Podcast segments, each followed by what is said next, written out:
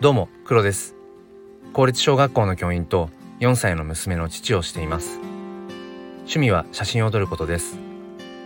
このチャンネルは切り取った日常の一コマからより良い明日への鍵を探していくチャンネルです。本日もよろしくお願いいたします。えー、さて今日の放送ではお品書きについてお話ししたいと思います。えー、おそらく皆さんが思っていらっしゃる内容とは違うと思います。えっとですねあの僕はこのチャンネルであの一番最初に、まあ、必ず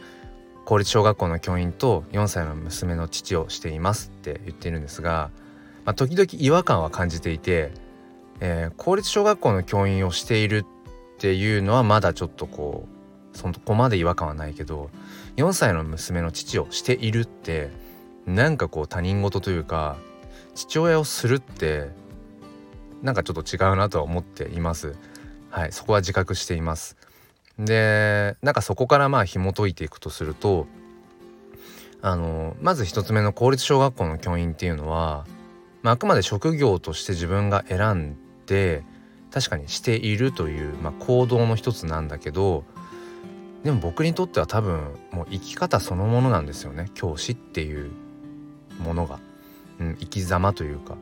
自分が普段こう普段というかこれまで生きてきた中でそしてこれから生きていく中で感じたこと学んだことっていうのも全部ひっくるめて、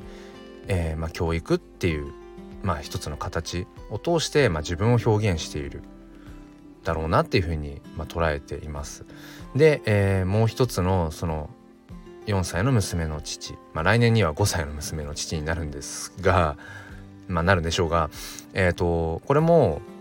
なんだろうその自分が父親になることを、まあ、ある意味で選んでいるというのはあると思うんですがうーん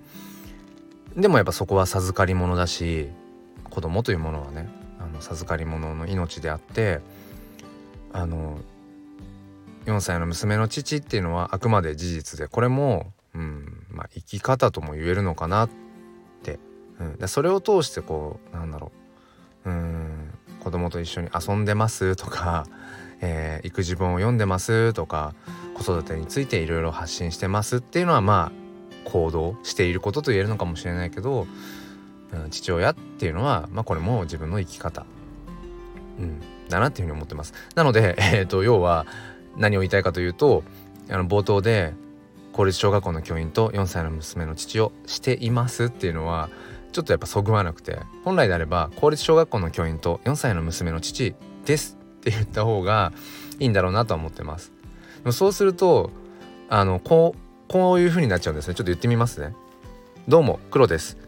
公立小学校の教員と4歳の娘の父です。趣味は写真を撮ることです。どうでしたか？なんか変じゃなかったですか？あの聞き心地が。ですですですがね3回続くんですよね。うん、なのでそれを回避するために実は公立小学校の教員と4歳の娘の父をしていますに変えています。えそんなのどうでもいいじゃんって多分思われると思うんですけどおそらくこれが、えーと、HSP 気質を持った人の感覚なんだと思います。はい、で、えーと、話し続けますね。じゃあちょっとその公立小学校の教員っていうところからまあその肩書き、うん、この肩書きについてなんですけど肩書きっていうところについてちょっともう少しお話をしたいんですがなんかあんまり肩書きとかって好きじゃなくてそのなんか肩書きっていうとそれいつでも別に、うん、外せるものだと思ってるんですよね。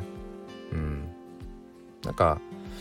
その肩書きなんて別にどうでもいいよねっていうのが自分の中で本音ででもその例えば職業、まあ、仕事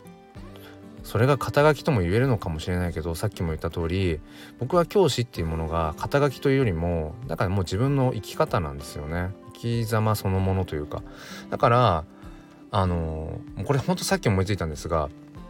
肩書きっていう言い方じゃなくてあのお品書きって言えばいいんじゃないかなって思って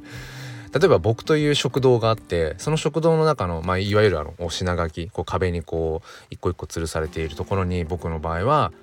えー、公立小学校の教師だったり、えー、4歳の娘の父だったりうんまあ写真写真家って言っていいのか分かんないですけどフォトグラファーって言っていいのか分かんないけど、まあ、写真を撮るっていうことがあったり、